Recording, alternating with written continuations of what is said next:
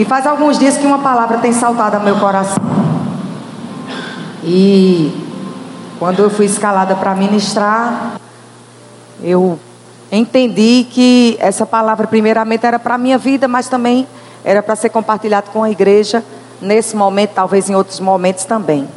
A palavra é paralisia. Paralisia. Saltou essa palavra muito forte dentro de mim. Paralisia, paralisia, paralisia. Eu fui buscar para entender, eu já sabia um pouco do que era paralisia, por ter já visto algumas pessoas que passaram por, por algumas paralisias.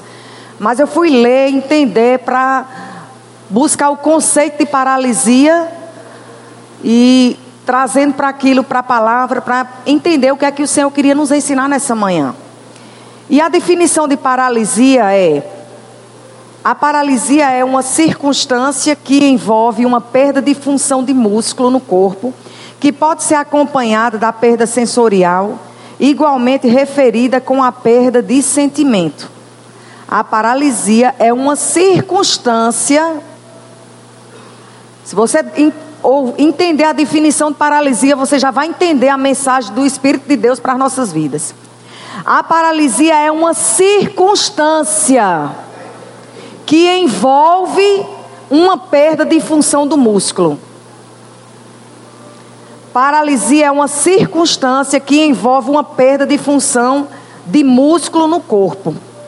E ela pode ser acompanhada por perda sensorial, igualmente referida com a perda de sentimento. Aí eu sei que tem paralisia cerebral, tem vários tipos de paralisia, mas eu lembrei da paralisia infantil. E eu fui ler sobre a paralisia infantil, também conhecida cientificamente como poliomielite. E é uma doença infecciosa grave que pode causar paralisia permanente em determinados músculos e que geralmente afeta crianças mas que também pode surgir em idosos e adultos com o sistema imune enfraquecido. E as sequelas da paralisia infantil, elas estão relacionadas com o comprometimento do sistema nervoso e por isso pode surgir paralisia permanente de uma das pernas, paralisia dos músculos da fala e do ato de engolir, que pode levar ao acúmulo de secreções na boca e na garganta. E eu fui ler essas definições, eu digo, Senhor, mas o que é que isso tem a ver com, com, conosco? O que é que isso tem a ver com o corpo de Cristo? E o Espírito do Senhor falando ao meu coração e disse: tem tudo a ver. E ele falando ao meu coração e disse: quando você observa uma pessoa que teve paralisia infantil,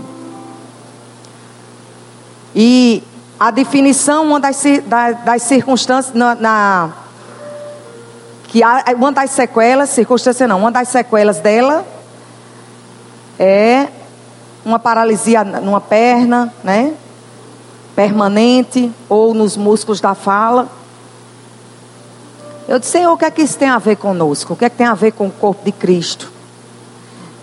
Ele disse: quando você vê uma pessoa que teve uma paralisia infantil, você olha para ela, você vê perna, mas aquela perna não está exercendo a função que ela foi chamada para exercer.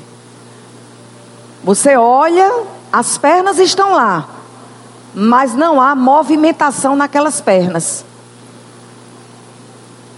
E o Senhor tratou comigo e disse assim: tem muito crente paralisado, mesmo tendo o Espírito de Deus dentro deles, eles estão paralisados porque, assim como uma paralisia, as circunstâncias começaram a envolver ele de tal forma que aquilo que ele foi chamado para fazer, a função que ele foi chamado para exercer, ele não tem feito porque ele está paralisado.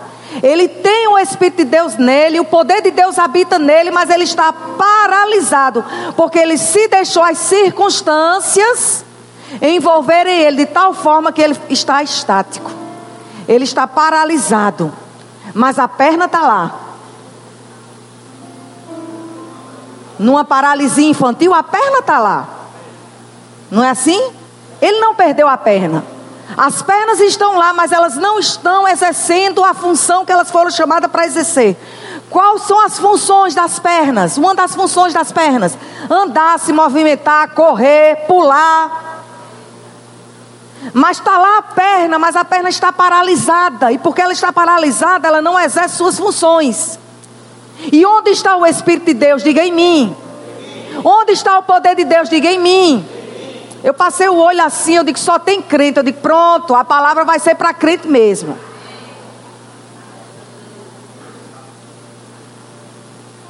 E amados, nós vamos ver na palavra que qualquer desculpa que venhamos a dar não é suficiente para justificar paralisias na nossa vida. Não tem justificativa. Porque tudo que nós precisamos, nós já recebemos através de Cristo Jesus. O que é que nós precisamos para fazer aquilo que Ele nos chamou? O próprio poder dEle, a própria graça dEle, a capacidade dEle. Então, o que nós não tínhamos, através do novo nascimento, através de Jesus Cristo, nós passamos a ter. Então, essa coisa de eu não tenho capacidade está fora para você. Porque você é capacitado por Deus. Essa história de dizer eu não tenho condições também está fora, porque toda condição já foi te dada. Ah, eu não tenho força, toda força já está disponível dentro de você. Agora, Lucerna, eu, eu sei que Deus me chamou para fazer algumas coisas, mas eu não tenho conseguido fazer. Eu não tenho conseguido. Por quê? Porque está paralisado. Paralisado. Circunstâncias envolveram e paralisou o teu músculo espiritual a função, a sua função. E na paralisia infantil, a contaminação é com um poliovírus, que pode ocorrer pelo contato oral, fecal, quando não se foi devidamente vacinado contra a poliomielite. A causa de muitos crentes estarem paralisados é porque eles têm deixado as suas emoções serem contaminadas com as circunstâncias externas, com as informações externas, não têm tomado a vacina. Que vacina é essa? Renovação da mente pela palavra, renovando a mente pela palavra, renovando a mente pela palavra. Todos os dias nós nos deparamos com crentes deprimidos, com crentes com medo, com crentes angustiados, com crentes pensando em morrer, com crentes querendo desistir da sua vida, com crentes sem fazer aquilo que Deus chamou para fazer, se envolvendo com o secular, procurando ganhar dinheiro, ganhar dinheiro, ganhar dinheiro. E a gente fica envolvido com essas coisas. E quando nós olhamos para nós e olhamos para aquilo que Deus nos chamou, parece que está um caminho bem distante. E a gente olha para aquilo que Deus nos chamou e fica pensando: quando eu vou começar a fazer aquilo que Ele me chamou? Hoje, amados. Você tem que começar a fazer hoje. Não, quando eu me sentir melhor, Lucerna. Aí eu vou fazer o que Deus me chamou, não vai se sentir melhor nunca, porque sua alma, ela sempre vai estar te puxando para aquilo que você, para que você não venha ficar bem. A tua alma vai estar sempre te puxando para tristeza, para melancolia, para o medo, para a insegurança. A tua alma vai estar sempre te puxando para essas coisas. A tua carne, não vou nem dizer o que é que a tua carne gosta. A tua carne gosta de pecar, a tua carne gosta de ficar de perna para cima, a tua carne gosta de ficar assistindo série, televisão, comendo, fofocando. A minha também, viu? A minha carne é igual a sua. Tem gente que pensa que a, a, a carne do pastor é diferente, né? Ou de quem prega aqui é diferente. A, a minha carne e a sua carne, elas são iguais. Elas se inclinam, elas querem se inclinar para as mesmas coisas.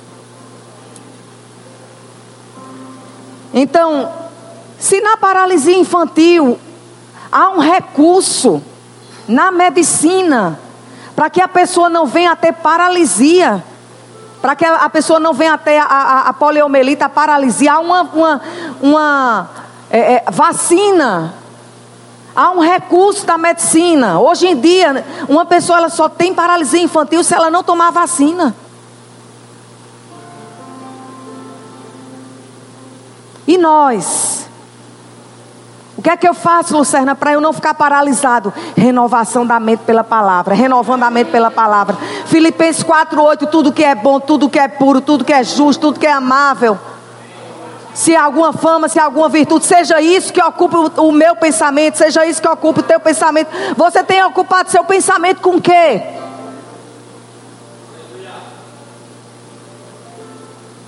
com os problemas, com as dificuldades. Quem estava aqui quinta-feira à noite? Ouviu a pregação do pastor Marcelo? Está no YouTube, está tá no, no, no, no, Facebook da igreja. Dá uma, assiste lá. Assiste lá. Ministração maravilhosa sobre a alegria do Senhor a nossa força. Ele mostrando que muitas vezes a, a, carne dele não, não queria se alegrar, a alma dele não queria se alegrar, ele não queria sorrir, ele não queria pular, ele não queria orar, ele não queria ler a palavra, mas ele entendendo que ele já morreu, e com isso ele começou a exercer é, é, fé e andando na palavra, naquilo que ele precisava ser feito, mas ele está com um filho, amados, há 17 dias hoje. 17, quinta, 18, 19, 21 dias hoje o filho dele na UTI. Mas você não sabia disso. É? Ele está na UTI, três cirurgias ele, o filho dele já fez na cabeça. Qual é a desculpa que nós estamos dando? Porque a gente sente uma dor na unha. Uma dor na unha. É motivo suficiente para a gente simplesmente ficar paralisado. Ei, mas abra a tua Bíblia lá em Efésios. Ah. Efésios capítulo 5. Você pode dar um glória a Deus? Efésios capítulo 5. Aleluia. Você está recebendo alguma coisa?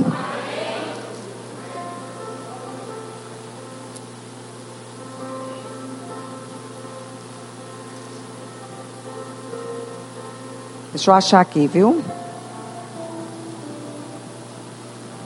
Aleluia.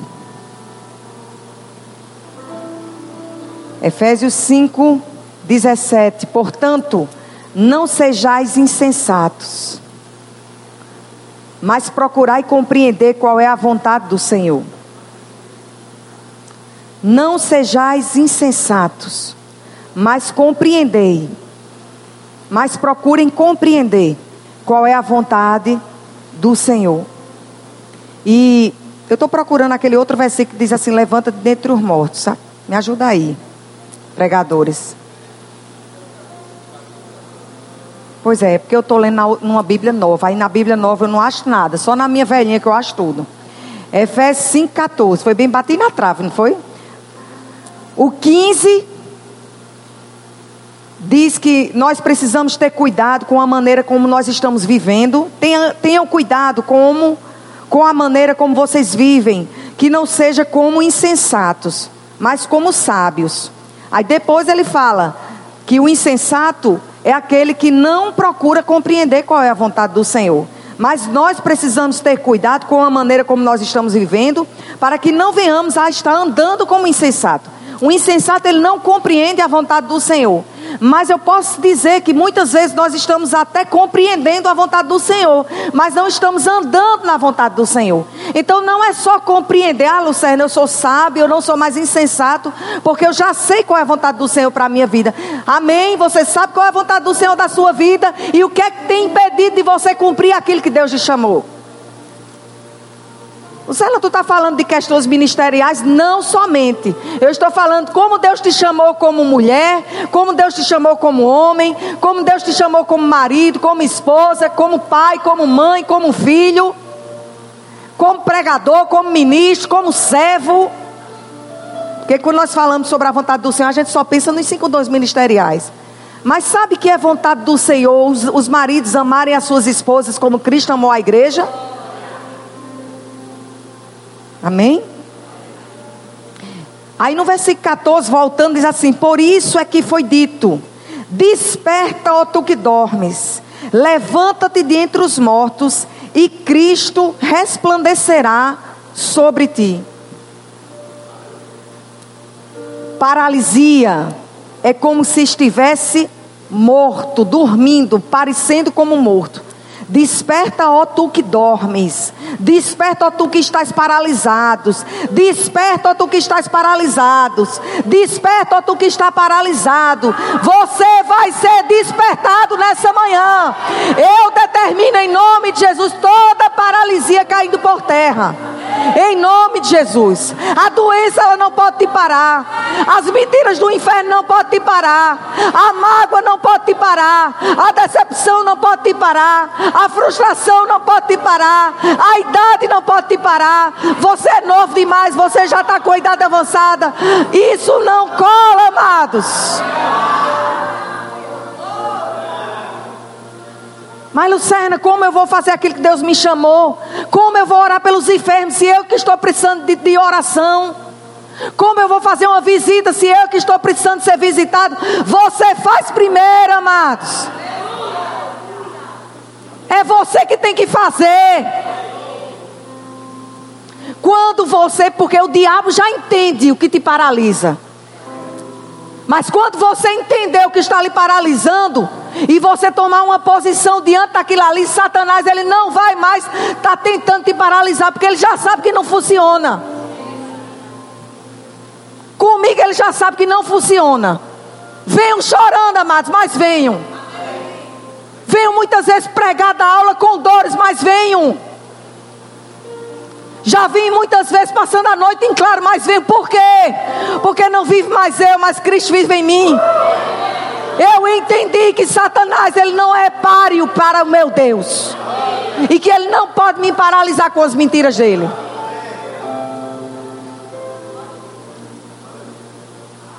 Satanás ele sabe. Você sabe?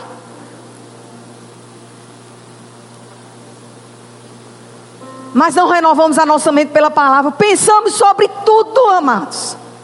Porque pense num ser humano eu ia dizer num bichinho para pensar, né? Mas nós não somos bichos. Pense no ser humano pensante, somos nós. O ser humano é um ser pensante. Ele pensa, ele pensa, ele pensa. Tem gente que adoece porque pensa demais. Tem pensamento acelerado. Já tem até uma síndrome. Síndrome do pensamento acelerado.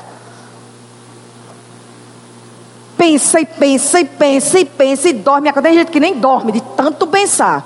Resolve só resolve se estiver pensando na palavra, renovando a mente pela palavra. Se não, amado, não resolve.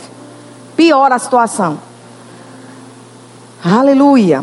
Vocês já sabem que lá em Romanos capítulo 12, no versículo 1 ao 3, fala sobre colocarmos o nosso corpo como sacrifício vivo e renovarmos a nossa mente pela palavra. Vocês já estão com PHD. Eu conheço cada, não sei da vida individual de cada um, né? Mas eu sei que de cada um que está aqui já sabe pelo menos o básico. Tem gente que já tem PhD. Mas tem pessoas aqui que estão no básico. Mas já sabe que porque são as verdades que nós pregamos aqui na igreja. Renovar a mente pela palavra, renovar a mente pela palavra, renovar a mente pela palavra, pensar no que é certo, tudo que é bom. Vocês não já sabem disso? Quem aqui não sabia disso? Quem aqui não sabia disso? Não tem. Nós já sabemos. Eu digo se nós já estamos, se nós já sabemos, porque nós não estamos fazendo? Porque estamos deixando que circunstâncias, assim como a paralisia infantil, assim como a paralisia, circunstâncias vêm envolve aquele músculo e aquele músculo deixa de ter a função, operar na função que ele foi chamado. Assim muitas vezes nós estamos deixando. Abre lá em Atos capítulo 16, estou já encerrando, viu? Porque hoje a pancada está forte.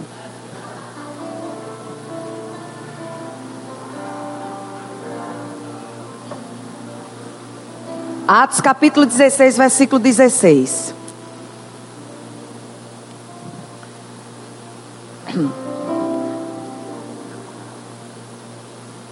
Aconteceu que, indo nós para o lugar de oração, nos saiu ao encontro uma jovem possessa de espírito adivinhador, a qual, adivinhando, dava grande lucro aos seus senhores.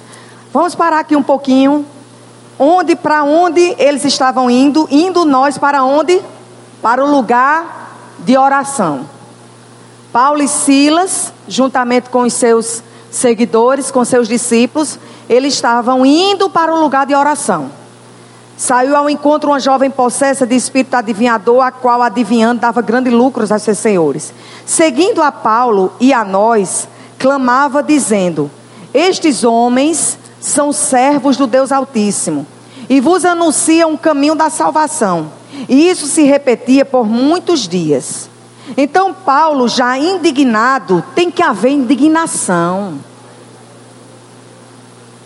Paulo já indignado. Indignado com o quê? Com o Satanás perturbando quando ele estava indo orar. Quando Satanás estava perturbando, quando ele estava fazendo a vontade de Deus. Ele se indignou com aquilo ali, ele agiu, amados, em cima daquela situação. E Satanás fica pintando e bordando, e nem indignação muitas vezes nós não estamos tendo. Aí ele, Paulo, já indignado, voltou-se e disse ao Espírito: Em nome de Jesus Cristo eu te mando, retira-te dela. E ele na mesma hora saiu.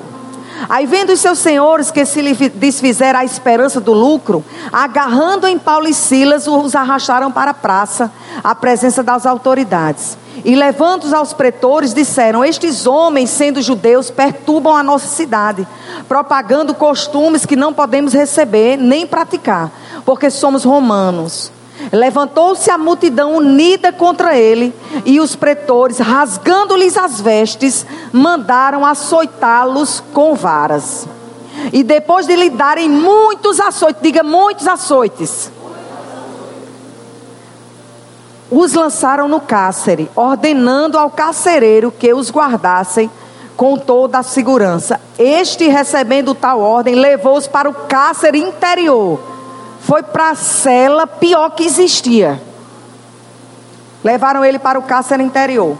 E lhes prendeu os pés no tronco. E lhes prendeu os pés no tronco. Eu te pergunto, o que foi que eles estavam fazendo, ou o que foi que eles fizeram de tão errado, para levar tanta surra, tantos açoites? A Bíblia diz que eles estavam indo, amados, orar. Eles estavam indo para um lugar de oração. Aí um, uma mulher endemoniada começa a perturbar a situação, influenciada pelo demônio. Aí ele se indigna, resolve a primeira questão. Você percebe que quando eles começaram a fazer aquilo que Deus o havia chamado, ou seja, se eles estavam indo para um lugar de oração, é porque Deus estava instruindo ou guiando eles, o Espírito de Deus guiando eles para aquele lugar. Você está entendendo? Aí surge a primeira adversidade, que foi aquela mulher perturbando. Aí nessa primeira adversidade ele se indigna, resolve a situação. Aí vem uma segunda adversidade. Qual foi a segunda adversidade? Começaram a falar coisas sobre eles que não era o que eles estavam fazendo. Eles não estavam, esses homens estão perturbando a nossa cidade. Na visão deles, eles, eles estavam. Mas eles não estavam de fato perturbando a cidade. Você está comigo? Palavras sendo proferidas. Então, primeiro foi o próprio Satanás naquela mulher. Depois foram as palavras que foram proferidas para eles. As palavras proferidas para eles, para parar, para ele não ir para aquele lugar que ele havia sido chamado. Aí depois a multidão se levanta. Eu penso que muitos daqueles que estavam seguindo ele se levantaram contra eles. Porque do nada surgiu uma multidão, eu penso que aquela multidão já estava por lá. Uma multidão unida contra eles e os pretores, rasgando-lhes as vestes. Eu não sei se existia cueca naquele tempo, né? Mas por certo eles ficaram só com com um tampão, alguma coisa. Eu acho, porque se eles tivessem ficado nu, estava dizendo, né, na Bíblia, eu acho. Mas a Bíblia diz que rasgaram as vestes. O que não passou pela cabeça deles? O que não passou? Você já parou para pensar sobre isso? Mas rapaz, a gente estava indo orar. Estávamos indo orar. Fazer a vontade de Deus, que é a oração. Aí de repente se levanta uma mulher influenciada por demônio. Daqui a pouco uma, uma, um, os pretores vêm, diz que a gente está perturbando a cidade, a gente não está fazendo isso. Daqui a pouco, quando menos espera, lá vem um, eles para cima da gente, rasga as roupas da gente. Não só rasga as nossas roupas, começam a nos açoitar. A Bíblia diz que esses açoites eram com varas. E, e, e, deram, e depois de lhe darem muitos açoites, aí depois que deram, deram, rapaz, a gente apanhou. Depois de apanhar bem muito, levar muitos açoites, somos levados para a prisão. Aí tinha aquela cela que não era, ruim, não era boa, mas não era menos ruim. Não colocaram a gente naquela cela. Colocaram a gente na cela pior que existia, no cárcere interior. Ainda acharam pouco, além de jogar a gente lá, ainda amarraram os nossos pés nos troncos. Ei, mas amarraram eles por fora, queriam paralisar eles de alguma forma, mas eles não podiam paralisar porque eles sabiam quem eles eram.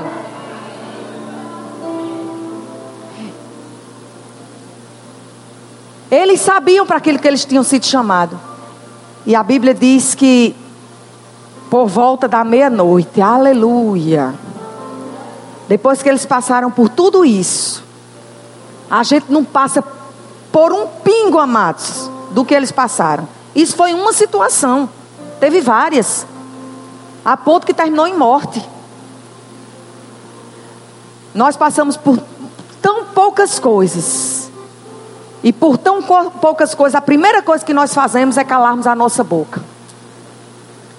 Mas a Bíblia diz que perto da meia-noite, mas eles estavam com dores.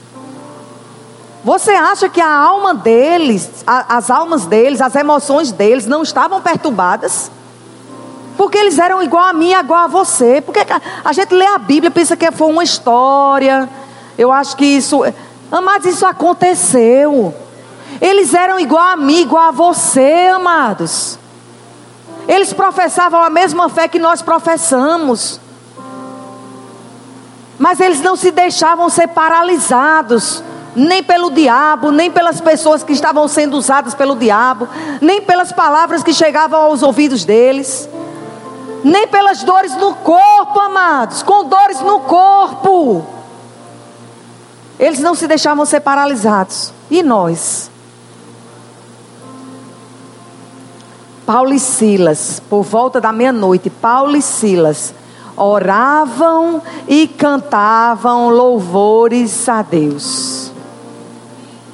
Paulo e Silas oravam e cantavam. A Bíblia não diz que eles ficaram lá murmurando. Mas Silas, rapaz, a gente precisava passar por isso não. Aí Paulo dizia: É mesmo, Silas. Paulo dizia para Silas, né? Silas, a gente não precisava passar por isso, mas Silas dizia para Paulo: é verdade. O que é que a gente está fazendo naquela igreja? A gente não precisa passar por isso, não. Eu já falei isso. Eu já falei isso para meu marido.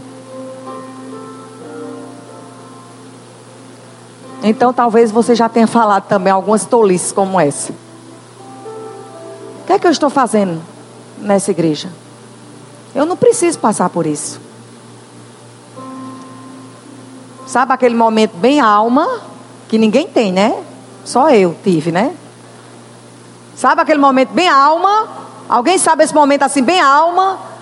Que você quer tudo, menos entrar na igreja? Pronto. Seja bem-vindo. Eu também já passei por isso. Mas eu entendi, amados, que depois que nós entramos no barco, não tem mais como voltar atrás, não. Entrou no barco, pronto. Agora é daqui para lá. E eles podiam estar reclamando um para o outro. Tu viu, rapaz, que a gente passou? A calúnia que levantaram da gente. Faz com as costas doendo, rapaz, a minha aqui está na carne viva. Rapaz, a minha também. A gente não tem nada aqui, né, para fazer um para o outro. Aguenta aí, aguenta aí, Silas, que eu aguento aqui. A gente vai aguentar. Paulo e Silas oravam e cantaram louvores, cantavam louvores a Deus. E os demais companheiros de prisão escutavam. De repente, diga assim comigo, de repente, sobreveio tamanho terremoto que sacudiu os alicerces da prisão. Abriram-se todas as portas e soltaram-se as cadeias de todos. Os outros presos não fizeram nada e foram beneficiados pela atitude de Paulo e Silas. Você sabia que tem pessoas que por causa do seu posicionamento elas vão ser alcançadas, abençoadas por causa da sua vida, não vão fazer nada, mas por causa da sua vida. Cadeias, coisas vão ser resolvidas na vida delas. Porque não diz na Bíblia que esses presos pediram uma intervenção de Paulo e Silas, porque eles nem sabiam do que ia acontecer. Nem Paulo e Silas sabia. A única certeza que Paulo e Silas, Silas sabia é: há um Deus conosco. Se for para morrer, morremos, mas nós, nós usufruímos da vida eterna, porque o morrer é lucro. De repente sobreveio o tamanho terremoto que sacudiu os alicerces da prisão. Abriram-se todas as portas e soltaram-se as cadeias de todos.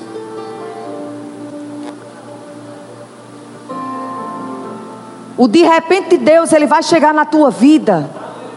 Quando você se posicionar diante das adversidades que se levantam para com a sua vida. O de repente de Deus aconteceu na, na vida de Paulo e Silas, porque Paulo e Silas tinham, teve um posicionamento. Eles decidiram não deixar que as coisas, as circunstâncias, as situações paralisassem ele. E quando eles se posicionaram, o de repente Deus chegou. O nosso posicionamento, ele vai nos levar para a manifestação do nosso milagre. Eu já estou quase encerrando. Daniel capítulo 6, versículo 19.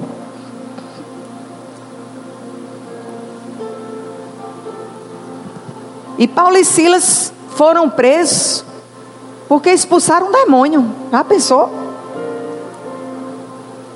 E quem sabe que expulsar demônio é uma ordenança de Jesus? O próprio Jesus disse: Ide por todo mundo, pregai o evangelho a toda criatura, né? Aquele que crê será salvo, aquele que não crê, crê e for batizado será salvo, aquele que não crê será condenado. Em meu nome expulsarão demônios, em meu nome não é assim? Então, eles fizeram aquilo que Jesus havia instruído eles, expulsaram demônios. Aí, obedecendo a Deus, porque às vezes nós pensamos que algumas situações adversas que, que chegam para as nossas vidas é devido a, a Lucerna, porque toda plantação, toda, toda plantação é uma colheita. E às vezes nós pensamos que algumas dificuldades que nós passamos têm relação com aquilo que nós fazemos ou deixamos de fazer. Você está entendendo isso? Então, eu estou passando essa dificuldade. Não, isso é consequência de algo que eu não fiz que deveria fazer. Então já entendemos que Deus não nos castiga, amém? Mas aí vem o pensamento: isso deve ser colheita. Mas Paulo e Silas, eles não desobedeceram em nada. E as adversidades chegaram para eles. As perseguições chegaram para eles. Os questionamentos chegaram para eles. Eles obedecendo a palavra, expulsando demônio. Aí lá em Daniel capítulo 6, versículo 19. Então Nabucodonosor se encheu de furor e mudou-se o aspecto do seu semblante contra Sadraque, Mesaque e Abidinego. Falou e ordenou que a fornalha se aquecesse sete vezes mais do que se costumava aquecer. Vocês já sabem da história.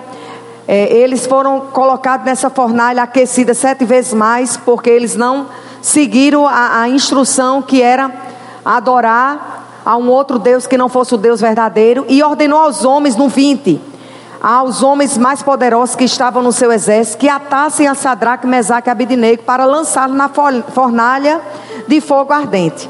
Esses homens foram atados, eles foram atados, vestidos com as suas capas, túnicas, chapéus, demais roupas, e foram lançados dentro da fornalha que estava acesa, sete vezes mais do que o normal somente porque eles obedeceram à instrução de Deus. Qual era a instrução de Deus? O, a, o adorar somente a Ele. E o rei falou algumas coisas lá no versículo 22, diz que a fornalha estava quente. E esses homens no 23 caíram dentro dessa fornalha. Aí no 24, o rei se espanta, se levanta e diz aos seus conselheiros: não lançamos nós dentro do fogo três homens atados? Responderam e disseram ao rei: É verdade, ó rei. 25. Respondeu dizendo: Eu, porém, vejo quatro homens soltos que andam passeando dentro do fogo, sem sofrer nenhum dano, e o aspecto do quarto é semelhante ao filho de Deus.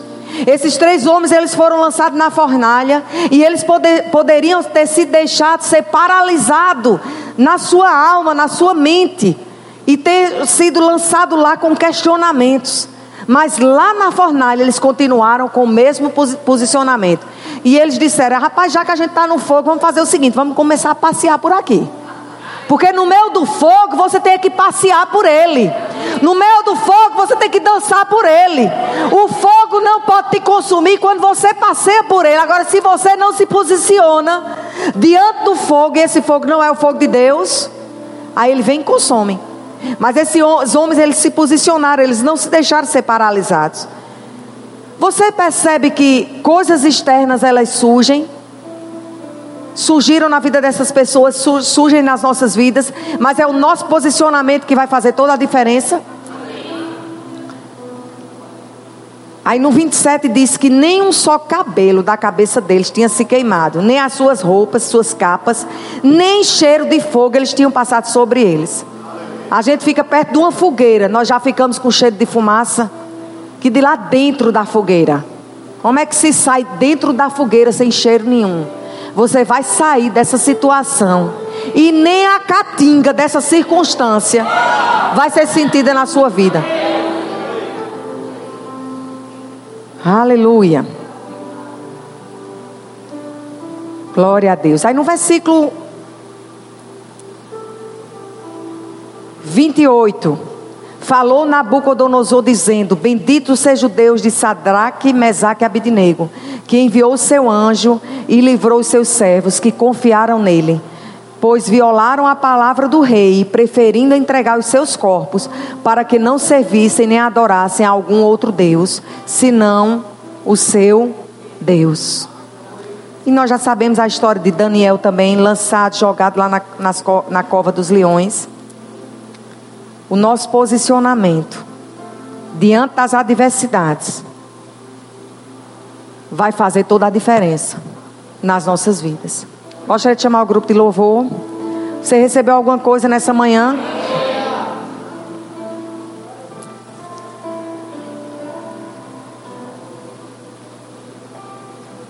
Porque, amados, não adianta.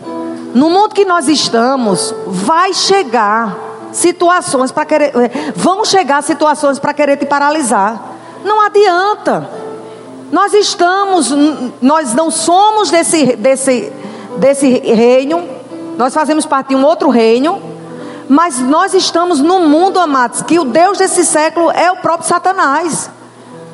Então estamos num mundo em que situações elas vão surgir mesmo, vão querer nos envolver de todas as formas que você pensar e imaginar na saúde, na família, nas finanças, nos relacionamentos, no trabalho. E aí, você vai sair do mundo? Vai morar numa bolha? Ainda dentro da bolha, pode ser que você comece a ter é, é, é, circunstâncias, elas podem te envolver de dentro para dentro. Você entende isso de dentro para dentro? Então, o que nós precisamos entender é que as adversidades elas estão aí, as circunstâncias elas estão aí. E aí, o que é que nós vamos fazer? Nós poderíamos passar aqui toda manhã buscando na palavra, estudando na palavra. Quantos homens e mulheres de Deus passaram por situações piores ou iguais a, a que nós passamos? Todos aqueles que se posicionaram, eles de fato usufruíram do ser mais que vencedor. Porque nós já somos mais que vencedor, vencedores. Se não estamos andando é outra coisa. O que é ser mais que vencedor? O que é ser mais, mais que vencedor? É quando uma situação adversa ela quer nos envolver e nós somos paralisados. Se situações elas estão nos paralisando, nós não estamos vencendo diante daquelas, daquelas dificuldades. É elas que estão predominando em nós. Mas a nossa condição é de mais que vencedor. E precisamos andar nessa condição. Eu sou mais que vencedor em Cristo Jesus. Você é mais que vencedor em Cristo Jesus. Então, essa paralisia, essa situação que está te envolvendo para te paralisar, ela não é maior do que o Deus a que você serve. Afinal de contas, amados, quem é que habita em você? Quem é que habita em nós? É o Todo-Poderoso. Eu quero te despertar, amados, nessa manhã para você entender que o Todo-Poderoso habita em você. Então a força dele está em nós, amados para suportar toda e qualquer adversidade, para colocar a alma no, no, lugar que ela tem que estar, para colocar a nossa carne no lugar que ela tem que estar. Porque se for para se comportar igual como o mundo se comporta, o que é que nós estamos sendo? Igreja, amada, é ser diferente. Ser igreja é ser diferente. Ser igreja é ser como Cristo. E pense num homem que padeceu. Foi o nosso Senhor Jesus. Teve um momento que chamaram ele até de Lúcifer, de Beuzebu. E ele passou por tudo isso para que eu e você não precisasse mais passar. Quando a adversidade chegasse, nós olhássemos para aquela cruz e visse que ela está vazia. E quando nós olhamos para a cruz, olhamos que ela está vazia, mas nós olhamos para o trono e vemos o nosso Jesus assentado à destra do nosso Deus, amados, intercedendo por mim por você. Nós gostamos tanto quando uma pessoa chega para nós e fala: Eu estou orando por você, eu estou intercedendo por você. Nós não gostamos disso. Jesus, Ele está à destra do Pai, intercedendo por você e por mim. É o fraco. Mas parece que a gente não lembra dessas coisas. E pedimos oração a toda a corte celestial. É errado pedir oração, não, é bíblico. Mas precisamos entender que há um que já não está mais naquela cruz, que padeceu, que sofreu, para que nós hoje, hoje mesmo diante das aflições, viessem a ter bom ânimo. Amém? Aleluia. Porque nunca foi sobre nós tudo isso que nós ouvimos nessa manhã não tem nada a ver com você. No aspecto de que é você que vai fazer. É, é, é, é por causa de Jesus. É por causa da graça dele em nós. É por causa da capacidade dele em nós. É por causa do poder que ressuscitou Jesus dentre os mortos, que habita em nós. É por causa dele. Aleluia. Paulo e Silas, eles conseguiram louvar e orar. Com dores na sua alma e no seu corpo, você também pode. Amém?